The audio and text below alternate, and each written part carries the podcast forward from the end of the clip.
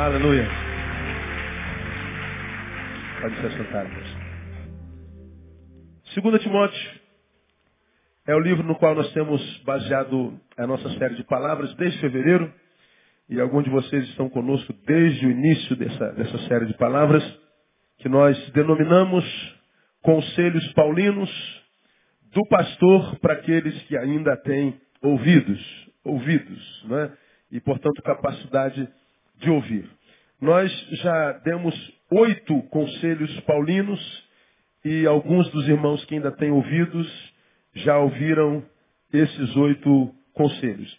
E o último conselho que nós demos, já tem três quartas-feiras, veio de 2 Timóteo capítulo 2, verso 2, que diz, O que de mim ouviste, diante de muitas testemunhas, transmite-o a homens fiéis, que sejam idôneos, idôneos para também ensinarem a outros. Conselho dele, Timóteo, você ouviu de mim? Sim. Então transmite para alguém e capacite-o para que ele também transmita a outros que sejam capazes de transmitir a outros. Paulo está dizendo a Timóteo, lute, lute para que você seja sempre um meio e nunca um fim. Lute para que você seja sempre um meio e nunca um fim. Timóteo, tudo que Deus te der, tudo que você receber da vida, não permita que pare em você. Não seja o fim de nada. Seja sempre o meio. Compartilhe. Nada que veio do céu para ti não transforma essa obra do céu em ponto final. Não seja ponto final para essa obra. Seja sempre uma vírgula, Timóteo. Continua transmitindo. Lute para isso. E o negócio é luta mesmo, porque se a gente se acomodar, a gente recebe no compartilha. A gente se frustra com as pessoas, com a vida, com o mundo, e a gente vai acabar dizendo que se dane. Ninguém faz por mim, eu não vou fazer por ninguém. Ninguém me abençoa, eu não vou abençoar ninguém. Isso é gente que se entregou. Não é gente que está vivendo autodefesa e está dizendo, vou parar de ser bobo. Não, pelo contrário, você está sendo bobo agora. Porque quando você para de compartilhar, você está dando razão para o céu parar de te abençoar. Então, Paulo escreve a Timóteo, seu filho é um conselho pastoral, e o tema dessa série de palavras é para quem ainda tem ouvido, se você é um deles, não é? Ouça esse conselho. Lute para que você seja sempre um meio e nunca um fim. Tomamos, por exemplo, a, o exemplo de Jesus que disse que eu sou o caminho. Eu sou a verdade, eu sou a vida. Nós aprendemos que Jesus não foi porto de nada. Muitas vezes, hoje eu estava ouvindo uma música vindo para cá, ah, numa rádio que estava chamando Jesus de meu porto seguro. É um equívoco. Jesus não é porto para ninguém. Jesus é caminho. Jesus não é um lugar onde a gente chega. É o caminho no qual a gente vai. E há muitos crentes que quando se encontram com Jesus acreditam que pronto, cheguei, é aqui que eu tenho que parar, é aqui que é o lugar onde eu tenho que estar. Não. Ali é o caminho pelo qual você tem que ir. Ora, se Jesus é um caminho, ele liga um ponto a outro. O que que Jesus liga? O homem a Deus e o homem ao homem. Isso é cruz. No sentido vertical, o homem a Deus. No sentido horizontal, o homem ao homem. Jesus é o caminho que liga dois pontos distantes. Então, quando a gente quer viver uma vida cristã, equilibrada, que tenha longevidade, que seja uma vida que vale a pena ser vivida, eu tenho que ouvir esse conselho. Neil, João, Maria, Roberta, não permita que você seja ponto final de nada do que Deus está fazendo. Deus fez na tua vida? Fez. Então compartilhe isso com alguém. Se eu perguntar para você que está aqui, Deus tem feito na sua vida, meu ou não? Então compartilhe com alguém. Eu faria uma outra pergunta, não precisa responder. E você? Tem compartilhado com alguém? Não precisa responder, isso é problema de cada um. Não é? O conselho de Paulo é que a gente seja caminho e não porto. Que a gente seja um meio pelo qual a bênção passa e não um lugar aonde a bênção chega e fica. Guarda isso. E aí, nesse ponto do nosso estudo, nós paramos para fazer uma reflexão sobre aquele tipo de crente, sobre aquele tipo de, de comunidade que é caminho e não ponto final. Aquele tipo de gente que de fato foi alcançado por Deus e que mostra essa bênção, esse alcance de Deus, é, compartilhando. Porque quando Deus alcança alguém e esse alguém luta para não ser fim, continuar sendo meio, ele vai ter algumas qualidades na vida, alguns frutos que vão nos dar base para que nós o conheçamos. Porque a maioria das igrejas evangélicas que a gente conhece, a gente determina quem é santo, quem não é santo, em função do que acontece dentro da igreja. Aí é, é no mínimo ridículo, irmão. É no mínimo burro achar que uma reunião pode revelar a santidade de alguém. Aí tu vem na igreja, aí tu começa a falar uma língua estranha, e esse irmão está cheio de Espírito Santo. E como é que a gente sabe? Por causa do dom que ele está manifestando. Jesus diz, não é pelo dom, é pelos frutos. Ah, o dom já está revelado, legal. Agora vamos ver a vida dele na segunda-feira, na quarta, na sexta-noite. Vamos ver o namoro dele, vamos ver como é que ele é pai, como é que ele é mãe, como é que ele é filho. Vamos ver se a língua dele diminuiu. Vamos ver se a boca é mais santa, mais abençoadora. Mas não, a gente acredita que a espiritualidade de alguém é medida dentro da igreja. Aí na igreja nós temos aquelas, aqueles astros da santidade, que, cuja santidade nos impressiona. Essa irmã é vaso, esse irmão é vaso, esse irmão é cheio do fogo, aquela irmã é cheia do fogo. Como é que você sabe disso? É porque eu vejo no culto. No culto, pastor, ela tem revelação para todo mundo, ele tem palavra para todo mundo, e o Espírito Santo me disse, eu, eu vejo uma bola de fogo ali, um anjo de fogo ali, uma carta de fogo, uma espada de fogo. É fogo para todo lado. Oh, que lindo, que legal. Deixa eu acabar o culto, deixa eu ver como é que você é na segunda-feira. Deixa eu ver como é que você namora, irmão. Deixa eu ver como é que você lida com dinheiro, com obediência aos pais, com submissão ao marido. Deixa eu ver como é que você lida com SPC, com testemunho. Deixa eu ver as marcas desse fogo que acontece na igreja.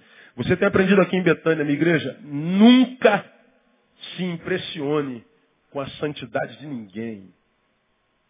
Ovelhas de Betânia são libertas para irem à igreja que quiserem. Para visitarem a quem quiserem. Não há proibição de você, é livre. Agora, onde você estiver e ver aqueles santos da indumentária do vaso na igreja, que aparece mais do que Jesus no culto, não se impressione com essa santidade. Santidade de Jesus não impressiona. Impressione-se com a humanidade. Que Jesus era o mais santo de todos, por isso foi o mais humano de todos, o mais simples o mais misericordioso, o mais bondoso, o mais gentil. Ele era tão santo que não parecia nem ser santo. Quando tiveram que prendê-lo, o safado traidor teve que dar um beijo nele. Porque se não lhe desse um beijo, ninguém saberia que ele era Jesus. Porque ele era igualzinho a todo mundo. Hoje não, hoje a gente sabe que é um crente. Aí estamos no verãozão, 65 graus no Rio de Janeiro. Todo mundo de camiseta, bermuda, o irmãozinho está de terno, gravata. A irmã com lençol em cima, com buracos e tal. Aí alguém falou, você é crente, né? Oh, como é que você sabe? É o cheiro de Jesus? Pô, cara. Ou é crente ou é retardado, é uma coisa ou outra. E a gente fala que a gente acha que é assim que a gente tem que ser conhecido. Eu prefiro ouvir, pô, cara, você nem parece crente. Quando ele está dizendo assim, você nem parece crente. Se não é uma crítica, do que, que ele está falando? Você não parece, mas é. Eu prefiro não parecer e ser do que parecer e não ser.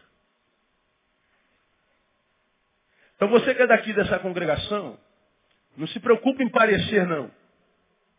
Porque quem se preocupa só com a tua imagem são só os crentes. Os não crentes não. Os não crentes não estão nem aí para a tua imagem. Quando eles olham para você, eles querem ver é, o teu fruto. Eles querem ver, querem ver os seus valores, seus princípios.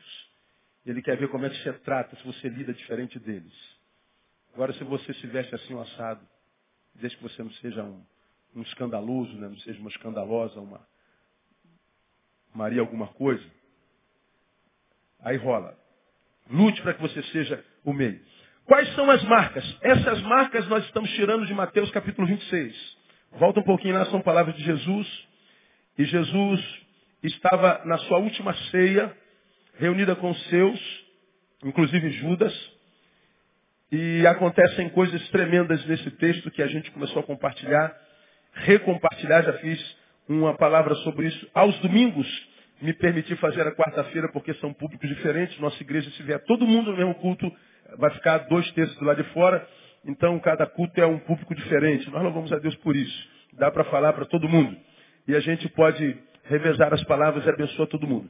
Nós aprendemos que uma das marcas dessa pessoa, que de fato foi alcançada pelo Senhor e que se propõe ser um meio, não um fim, ser sem parecer e não parecer não sendo, ele carrega em si algumas marcas. A primeira marca nós lemos no versículo 17. No primeiro dia dos pães ázimos, vieram os discípulos a Jesus e perguntaram, onde queres que façamos preparativos para comeres a Páscoa? 26, 17.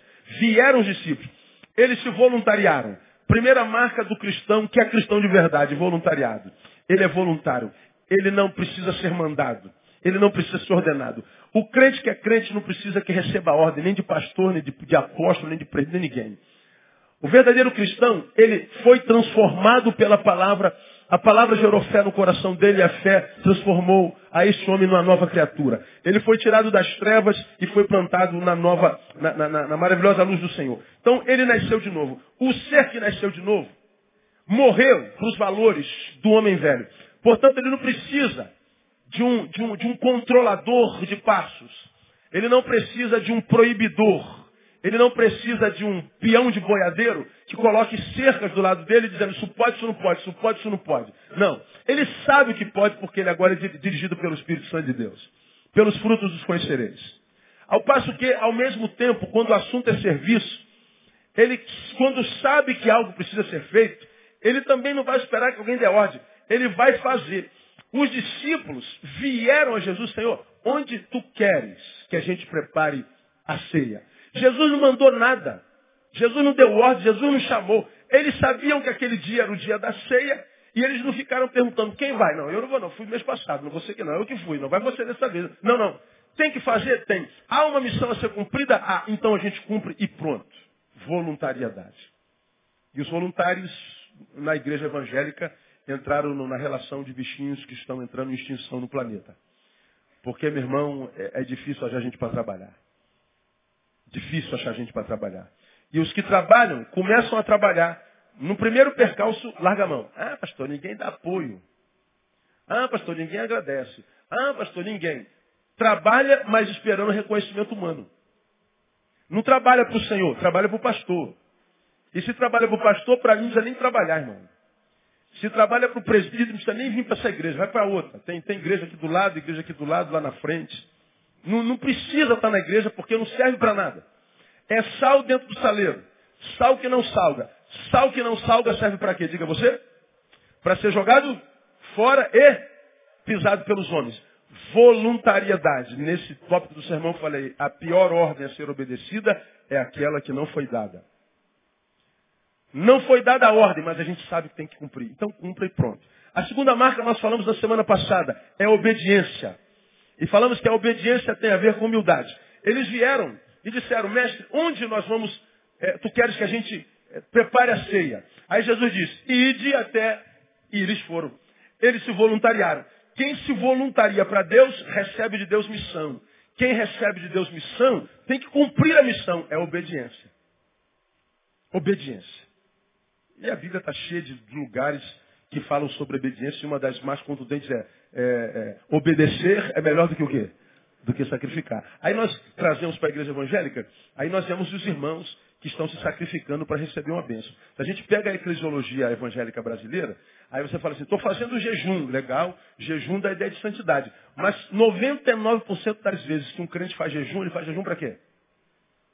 Para quê? Receber alguma coisa. Ele faz jejum pensando em quem? Nele. O jejum é um sacrifício. Mas o sacrifício é, tem ele como beneficiário. Irmãos, hoje tem oração no monte. A gente sobe 30 quilômetros de montanha. Vamos para o Everest orar. Agora, quando a gente vai para o Everest orar, a gente vai lá para o monte orar e geralmente vai fazer o quê? Para pedir alguma coisa. Pedir o quê? Bênção. Para quem? Para a gente também. Sexta-feira que vem começa as sete semanas da restituição. A campanha das sete semanas da restituição. Aí a gente vem nas sete sexta-feiras da restituição. E a gente vem nas sete feiras, religiosamente, fazendo sacrifício, faltando aula da faculdade. Mas a gente vem nas sete sexta-feiras da restituição para quê? Para receber a restituição. Todo sacrifício que o crente contemporâneo faz, faz pensando nele. Aí a palavra diz assim, gente, obedecer é melhor do que o quê? Sacrificar. Se você vive de acordo com a palavra, esquece o sacrifício. Jesus já fez. Obedeça, só isso. Cumpre a missão. Mas obedecer é mais difícil do que subir um morro. Estou falando que é pecado subir morro, não? Não. Estou falando que é pecado jejuar, não? Não. Eu estou falando que não adianta nada se o beneficiário desse teu sacrifício é você. Você acha que Deus é bobo, não conhece os intentos do coração? Ele quer que a gente obedeça. E nós falamos por quê? Hoje, nós vamos a mais um, um, uma marca dessa, dessa pessoa que é caminho. E não é só alguém que parece ser, né? Ah, vieram dizer Jesus, onde queres passar? No versículo 18, respondeu ele, ide à cidade a um certo homem e diz-lhe, o mestre diz, o meu tempo está próximo, em tua casa celebrarei a Páscoa com os meus discípulos. Então nós falamos no versículo 18, respondeu ele, ide, obediência. Agora o restante do versículo, há um certo homem. Qual é a cor desse homem? Quem sabe? Quem sabe a profissão desse homem?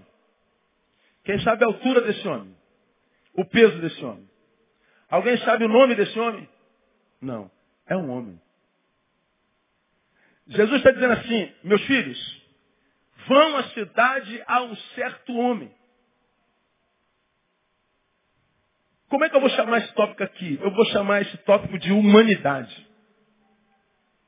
Vocês vão encontrar um ser humano. Ah, de que religião ele é? Jesus, não interessa. É um ser humano. Qual é a profissão dele? Não interessa. É um ser humano que vocês vão se encontrar. Qual é a cor dele? Também não interessa. Vocês vão se encontrar com um ser humano. Qual a profissão? Não interessa. É um ser humano.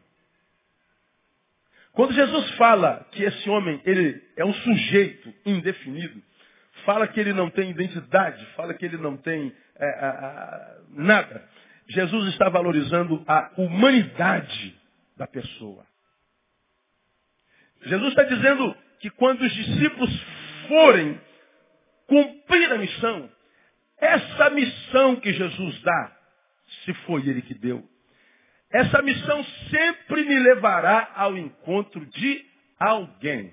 Ah, vamos voltar para o texto, versículo 18. Respondeu ele, versículo 18, está aí comigo, amém ou não? Respondeu ele, dois pontos. Leia a primeira palavra depois dos dois pontos. O que, que ele respondeu? Mais uma vez, vamos lá, dois pontos. Mais uma vez, dois pontos. Ide. Ide a um certo quê? Homem. Agora, ele lhes diz, ide. Me lembra um texto na Bíblia, onde tem a palavra ide. Aí nós criamos os nossos jargões. Nós temos que cumprir o ide de Jesus. O crente, o não crente para entender cumprir o que, irmão? Ide. O que é que é ide? Não, isso é coisa de crente, você não sabe não, fica tranquilo. Ah, tem que cumprir o ide de Jesus. O ide de Jesus, lá em Mateus 28, ide por todo o quê? Pregar o evangelho a quem? Lá em Mateus, quando ele fala da missão da igreja, ele está dizendo, ide ao encontro de pessoas. Jesus aqui está dizendo, ide ao encontro de uma pessoa. Lá ele fala para a igreja enquanto corpo, a toda, a, a toda criatura. E aqui ele fala ao indivíduo, você tem que ir e se encontrar com pessoas. Que tipo de pessoa, pastor? Qualquer uma. Todas. Independente de quem seja ela, do que faça ela e no que creia ela certo homem. Humanidade. Um crente que se percebe caminho e não ponto final é alguém que dá continuidade ao que Jesus fez. Jesus, quando veio, veio para se encontrar conosco. Ele se encontrou durante toda a sua vida com gente. Quando ele sobe, ele diz que essa missão agora é minha, é sua. E ele diz que nós faríamos obras maiores que a dele. Todas as obras que Jesus fez, fez para gente, com gente, sobre gente. Tudo. A missão do crente é dar continuidade à obra de Jesus, é se encontrar. Evangelho é uns aos outros. Agora, quando Jesus fala que nós temos que ser caminho e não fim, ele está dizendo, vocês precisam continuar indo. O evangelho é ir, é sair de um ponto a um outro ponto que a gente não sabe nem quem é. Agora, nós, enquanto evangélicos, transformamos o evangelho no oposto. O evangelho hoje é vinde. Não é ide. Quer ver uma coisa interessante? Ah, se alguém quiser ser salvo hoje, um perdido desse da vida quiser ser salvo, aonde que ele tem que ir para ser salvo? Aonde? Na igreja. Agora, para ele ser salvo, ele tem que vir à igreja. E ele pode vir à igreja qualquer dia? Sim ou não? Que dia que ele tem que vir na igreja para ser salvo? Domingo. Em qualquer culto que ele vem para ser salvo, não? Em qual culto? Geralmente o da noite. Que é chamado culto evangelístico. Então, miserável, você está perdido, no tal, desgraçado? Quer ser salvo? Então você vai domingo, lá na minha igreja está aqui o endereço, e no culto das nove, das dez não adianta não, você vai continuar perdido.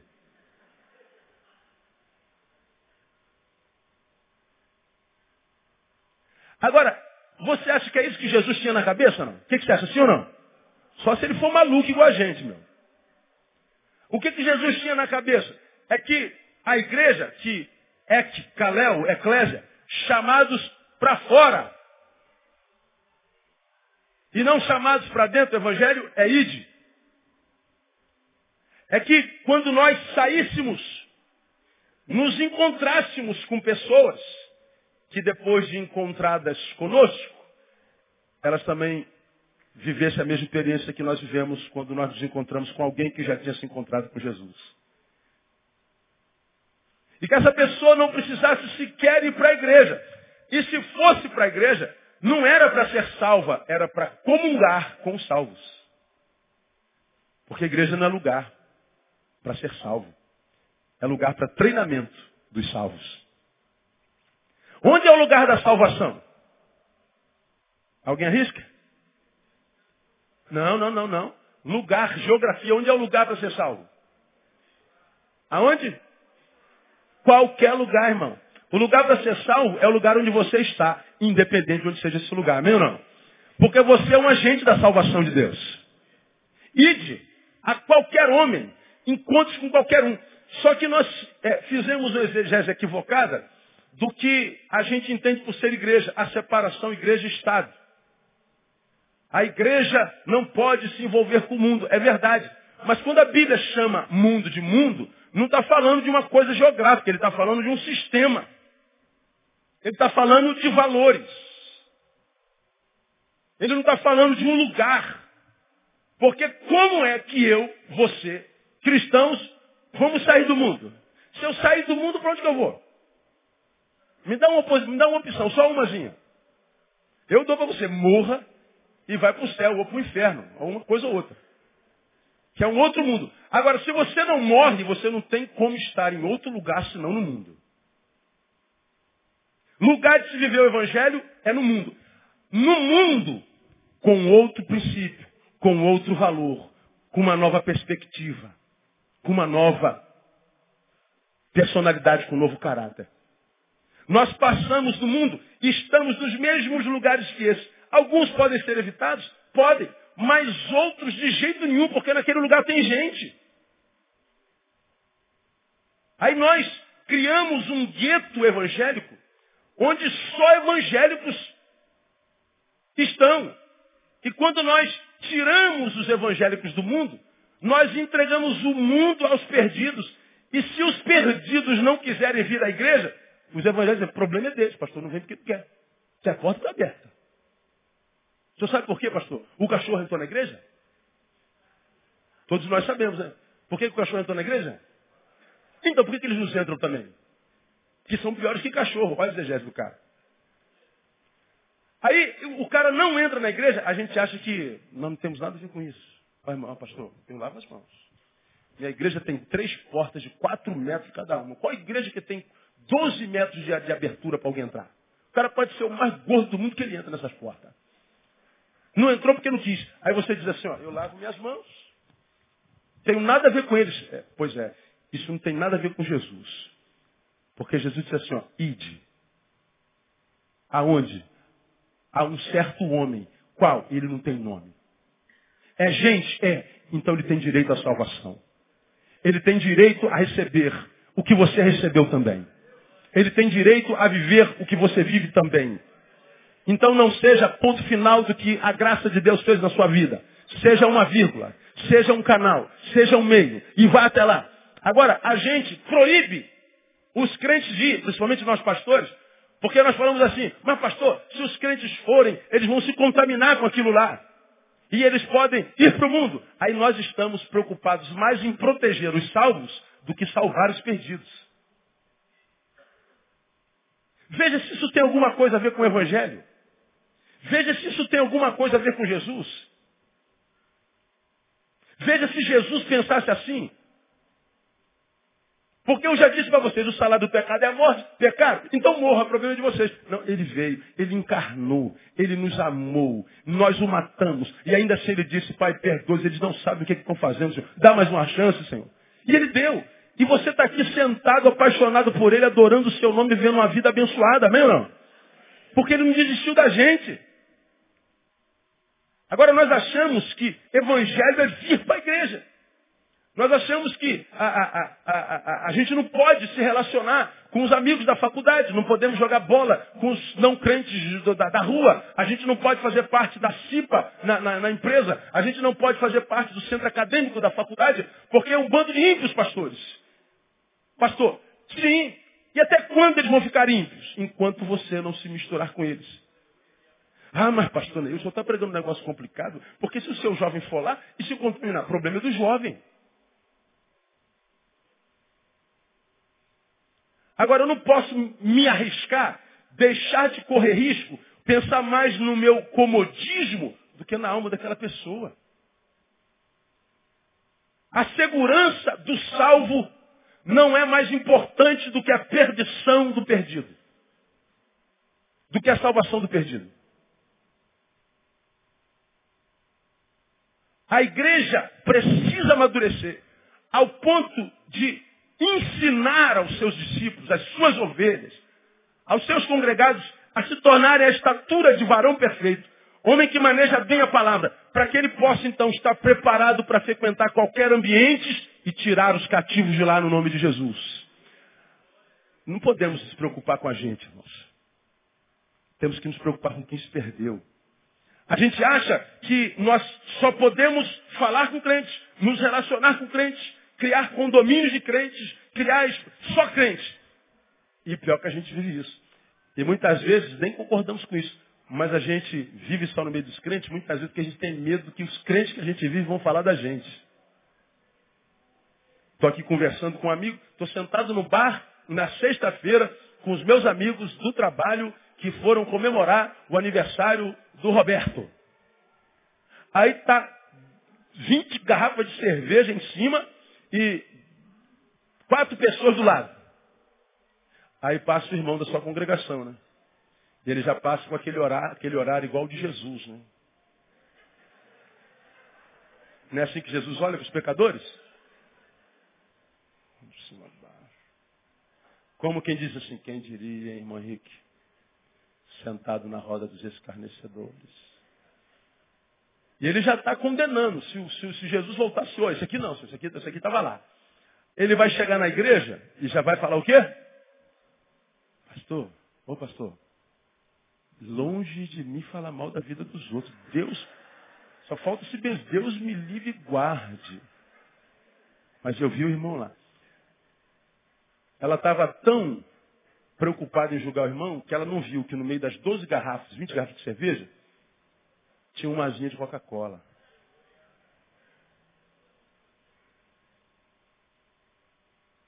Ela não parou cinco minutos para ver o que estava sendo conversado. Ela não esteve lá, não foi testemunha ocular ou auditiva.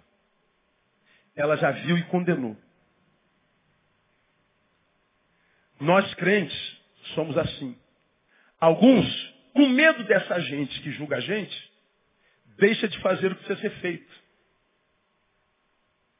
Porque, pastor, eu, eu poderia até estar abençoando, mas se os irmãos da minha igreja passam e me veem, o que, que vão falar de mim? Pois é, você está preocupado mais com a sua imagem do que com a salvação dos perdidos.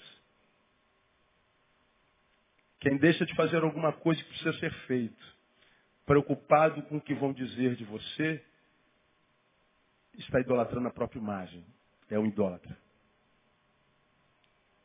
Eu digo para vocês, irmãos, se você tiver que fazer alguma coisa que precisa ser feito, mesmo que a ordem não tenha sido dada por alguém, mas está na palavra, e você percebe que pode abençoar alguém, vá. E manda os crentes para o Beleléu. Porque o crente já está salvo. O crente já está no céu. E o nosso papel é povoar o céu cada vez mais no nome de Jesus. Eu posso lhe garantir que essa irmã, esse irmão que está sempre fofocando dos crentes, nunca levou uma alma para Jesus. Poderia dar um monte de exemplo. Imagina se a nossa igreja não tivesse um motoclube, por exemplo. Começamos com seis pessoas. Hoje tem cento e burdoada de pessoas. Batizada, integrada na igreja. Aí fazemos um café aqui, dá mil motociclistas. Aí passa os crentes, sangue de tem poder. Essa igreja é Babilônia. Ai meu, está amarrado. Você imagina se a gente para de fazer alguma coisa por causa desse fofoqueiro? Quantos deixariam de ser alcançados pela palavra? Agora, de quem essas almas perdidas Deus iria cobrar? De mim, de nós, que poderíamos ter feito alguma coisa para alcançá-los e não fizemos preocupado com a nossa imagem. Nos preocupamos com os crentes fofoqueiros, ao invés de amar os ímpios perdidos. Humanidade, humanidade. Irmãos, nós, seres humanos, não somos todos irmãos pela mesma fé, mas somos todos irmãos pela mesma raça. De modo que o teu vizinho, que é pai de santo, é teu irmão. Está amarrado, pastor? É irmão, de raça. O sangue que corre na veia é da mesma cor. E você, porque é de Jesus, não é melhor do que ele. Você não tem Jesus porque é melhor do que ele. É porque a graça se revelou até você. E talvez ele não tenha, porque sobre ele ainda não foi revelada. Quem é que tem que revelar ele? Você. Mas toda vez que ele passa, você cospe no pé dele. Ai, filho do capeta. Passa longe de mim. Em vez de ganhar o camarada. Em vez de tornar-se amigo. Em vez de viver uma fé que atrai como eu digo sempre, uma fé atraente, não uma fé repelente. Porque a fé da maioria dos crentes que eu conheço repele as pessoas. Olham as pessoas de cima a baixo. Colocam um uniforme feio nesse crente, uma cara feia nesse crente, uma santidade feia nesse crente, uma santidade repelente nesse crente. E ele só se relaciona com crente. Que adianta se relacionar com crente? Que recompensa nisso? Humanidade, humanidade e humanidade. E essa humanidade, irmão, não tem cor, não tem raça, não tem credo.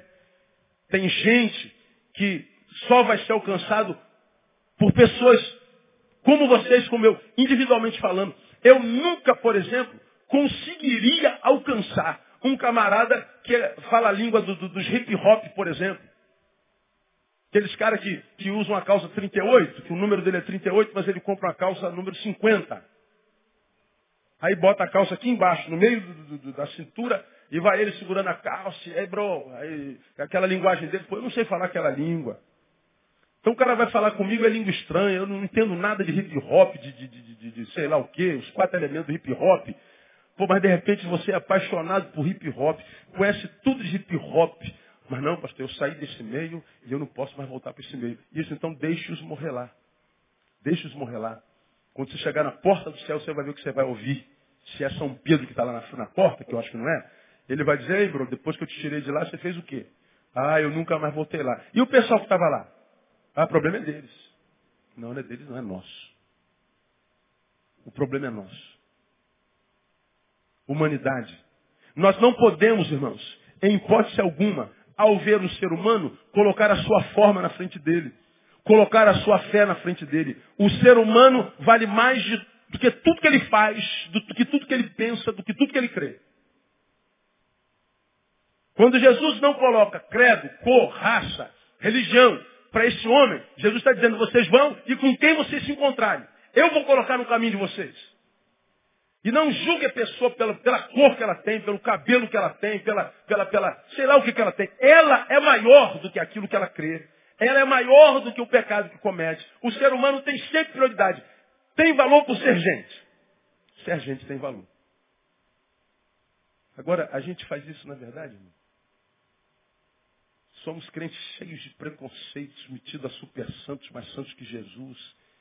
E vivemos dentro das nossas igrejas, vivendo aqueles cultos que a gente diz, oh, quanto fogo, quanto poder. É legal. E esse poder termina onde? Vai até onde? Vai até você e para. Você acha que Deus está preocupado com o que acontece dentro da igreja? Não, irmão. O que acontece na igreja não é o mais importante. O mais importante é o que, que você faz com o que aconteceu dentro da igreja. Pastor, isso tudo foi uma bênção. Isso não é importante. Para Deus, não. Para Deus, importante é o que, que você vai fazer com essa bênção que você recebeu no culto. Porque se você não fez nada com essa bênção, recebida no culto que foi uma bênção, então não valeu nada você estar tá no culto abençoado. É por isso que eu e você conhecemos multidões de crentes que entram e saem da igreja. 20 anos, 10 anos, 15 anos, 30 anos. E não passa daquela porcaria de gente que é. Não evolui, não amadurece não rompe a mediocridade. Os rios de água viva não fluem. A roupa diferencia, a linguagem diferencia, o coque diferencia, a, a aparência diferencia. Mas a alegria do Senhor, o brilho nos olhos, a gratidão de ter acordado,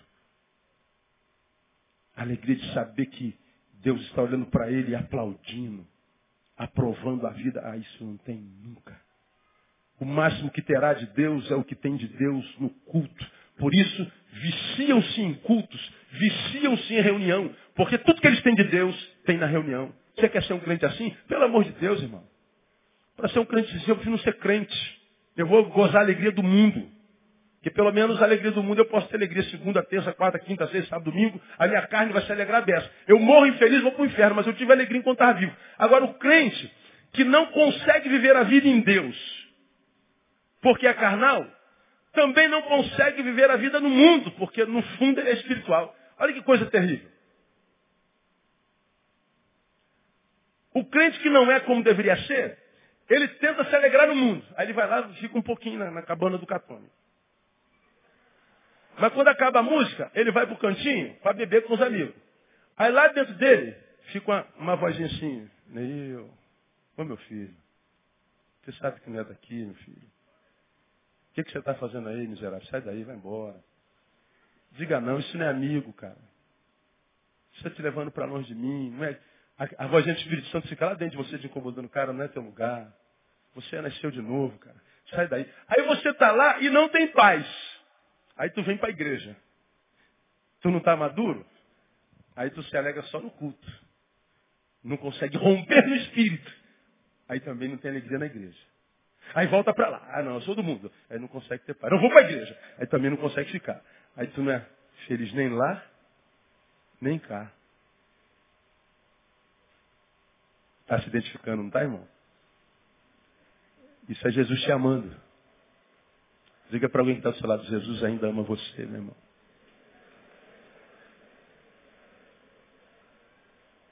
Jesus não desistiu de você mesmo.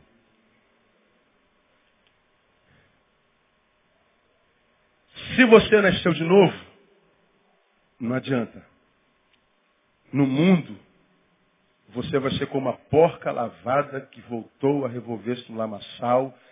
Como diz Pedro, você vai ser o cão que voltou para o vômito. Não há saúde mais lá para você. A opção é mergulhar nas águas do Espírito, irmão. E viver o Evangelho de Jesus, que não é sempre o Evangelho da igreja evangélica. O Evangelho de Jesus é um jugo suave. O fardo é leve. O jugo da igreja muitas vezes é insuportável. Muitos que não permanecem em Jesus é porque não aguentam o jugo da igreja. Mas Jesus disse, não, meu fardo é leve, meu jugo é suave. Porque quando a gente se converte, ele não nos esquisitiza, pelo contrário, ele nos traz a normalidade. Anormal é o homem longe de Deus. Quando você se aproxima de Deus, ele te transforma num ser humano normalzinho, normalzinho, simplesinho, carioca, Rio de Janeiro, Brasil, que vai gostar do seu país, da sua cidade, das belezas da natureza. Você vai ser um cara normal, tão normal, que nem vai parecer ser crente. Mas os valores de dentro estão abençoados pela bênção da graça de Deus e da sua palavra. A sua boca vai mostrar isso, o seu testemunho vai mostrar isso. Não vai ser pela roupagem, não vai ser se transformando naquilo que a tua igreja quer que você se transforme. Você vai poder ser quem você é, do jeitinho que você é. E se você é para a glória de Deus, não tem escândalo. A não ser na cabeça dos religiosos. E os religiosos, a priori, na cabeça deles, estão só. Então manda eles se catarem, meu irmão. Vai viver a vida que você acredita Jesus quer que você viva. Vai viver a vida que o Evangelho diz que você tem que viver. E o Evangelho nada mais é do que aquilo que em nós nos humaniza, e porque nos humaniza, nos especializa em gente. Porque a gente é o que a gente é. A gente vai se encontrar com gente, não para mudar o comportamento dele, para dizer você vai para o inferno, não para condená-lo, mas para amá-lo. Para se encontrar, só isso. Como ligou o pastor hoje que está chegando para o pregador, está chegando alguns pastores, outro me ligou, nunca teve lá. Falou, pastor Neil, qual é a estratégia do motoclube quando vocês vão no encontro? É, a estratégia é não ter estratégia. Mas peraí, o que, que vocês fazem quando vão no encontro? A gente não faz nada. Mas como não tem uma estratégia evangelística, um plano de salvação? Não. Aí vocês não falam de Jesus? Também não. Aí ele foi murchando como quem disse, eu não quero isso não, tá isso não é de Deus não. Porque para a maioria dos crentes, para falar de Jesus tem que abrir a boca.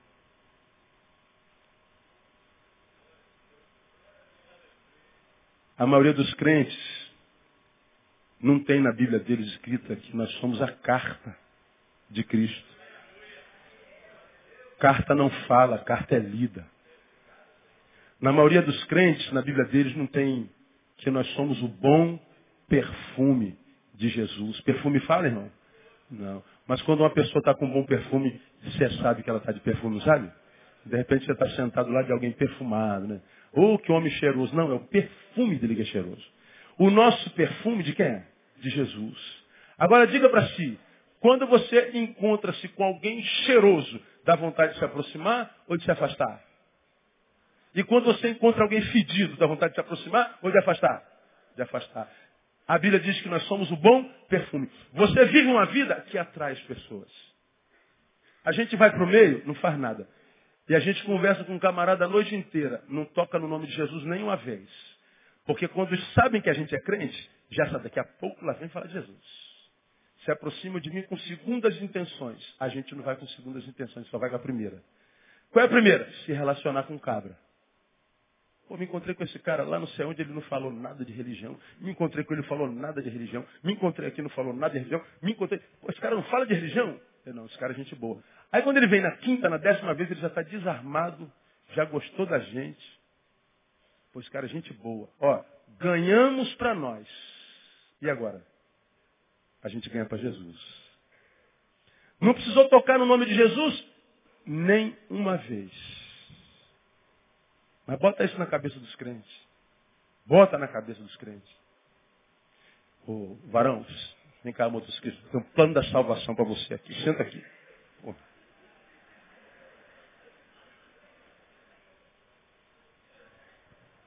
O cara vem no culto da nossa igreja como teve culto da família. Aí fica duas igrejas do lado de fora, uma do lado de dentro. Aí quando acaba, aí está o e-mail lá. Pastor, como pode? Uma igreja cheia daquele jeito, o senhor não fez apelo. Perdeu a oportunidade. Eu não vou responder não, vou deixar ele para lá. Irmão, o cara nunca entrou numa igreja evangélica. Ele nunca entrou. Ele não gosta de crente. Ele está traumatizado com crente. Ele acredita que crente é igual aqueles pastores da televisão, todo mundo. Ele já vem na igreja todo armado.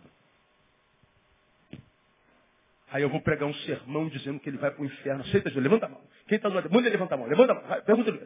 Não. Ele vem um culto agradabilíssimo. Uma palavra que atinge o coração de todo mundo, com pouca religião e muita graça. Ninguém botou ele de pé, ninguém chamou na frente, ninguém perguntou se ele quer levantar a mão, se ele quer dar oferta. E abraça ele, digo até uma semana boa. Esse cara sai da igreja e fala assim, rapaz, eu gostei dessa igreja. O que, que ele faz? Irmão, 70% de quem vem no culto desse volta à igreja.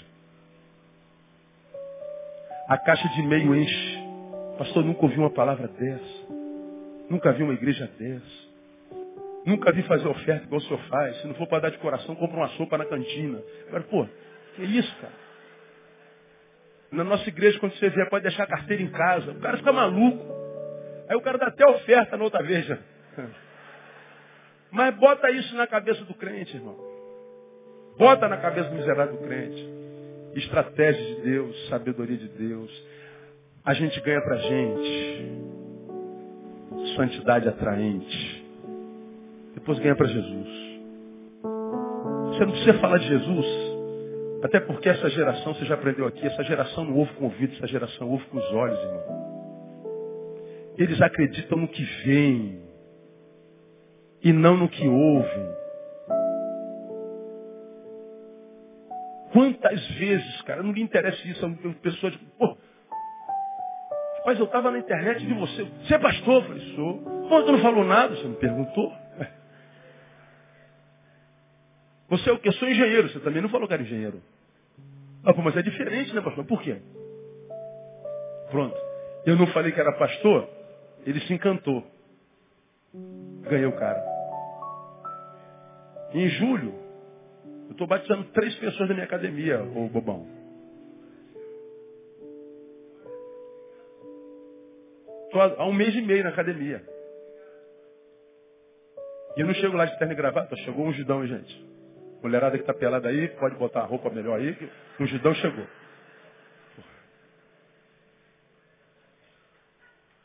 Agora eles estão lá me olhando de longe, saber se para onde eu estou olhando na academia. O dia que eles me pegaram olhando para lá, ei pastor, oh, tô vendo seu olhar santo, tô vendo. Oh, a santidade está aí. Não pode dar mole. Você não precisa abrir a boca, você só precisa testemunhar. Gente é o objetivo do reino. Gente é a metodologia de Deus. Deus não tem outro, outra metodologia. A metodologia de Deus é você, meu irmão. Então não se permita se alguém alcançado que põe fim nessa, nesse alcance e vive enfiado na igreja. Como que se o que Deus quisesse de você é que você viesse para a igreja cantar uns corinhos para ele. Canta uma musiquinha para eu relaxar. Canta, filho. Eu vos escolhi para que vades e deis fruto. E o vosso fruto permaneça. Eu gosto de Jesus por causa disso. Jesus salva uma pessoa, faz um milagre doidão, assim, fenomenológico, e diz assim, ó, não conta para ninguém não. Volta para tua casa. Não, pera aí, eu quero seguir o Senhor, quero ir para a igreja. Não, para a igreja não, você vai para casa, miserável. Você vem atrás de mim não. E o cara vai para casa. Jesus salve e diz, não vem atrás de mim não. Como é que pode um negócio desse? Jesus salve e diz, não conta para ninguém. Como? Não sei contar. O cara era coxo de nascença. Está em pé pulando. O que, que esse cara precisa falar? Ó, gente, eu fui curado. Ah, cala a boca, irmão. Você vai estragar um milagre. De repente você não sabe falar, mas agora sabe andar, não sabe? Então anda. Você não era um infeliz, agora sabe ser feliz? Então seja feliz. Você não queria morrer, agora quer viver 200 anos? Viva! Eles vão ver isso em você. Eles vão ver isso em você. E vão querer ser igual você. E o Pai vai sorrir para você por causa do seu testemunho. E o nome de Jesus vai ser glorificado. Seja um meio e não um fim para a glória de Deus. Vamos aplaudi-lo bem forte.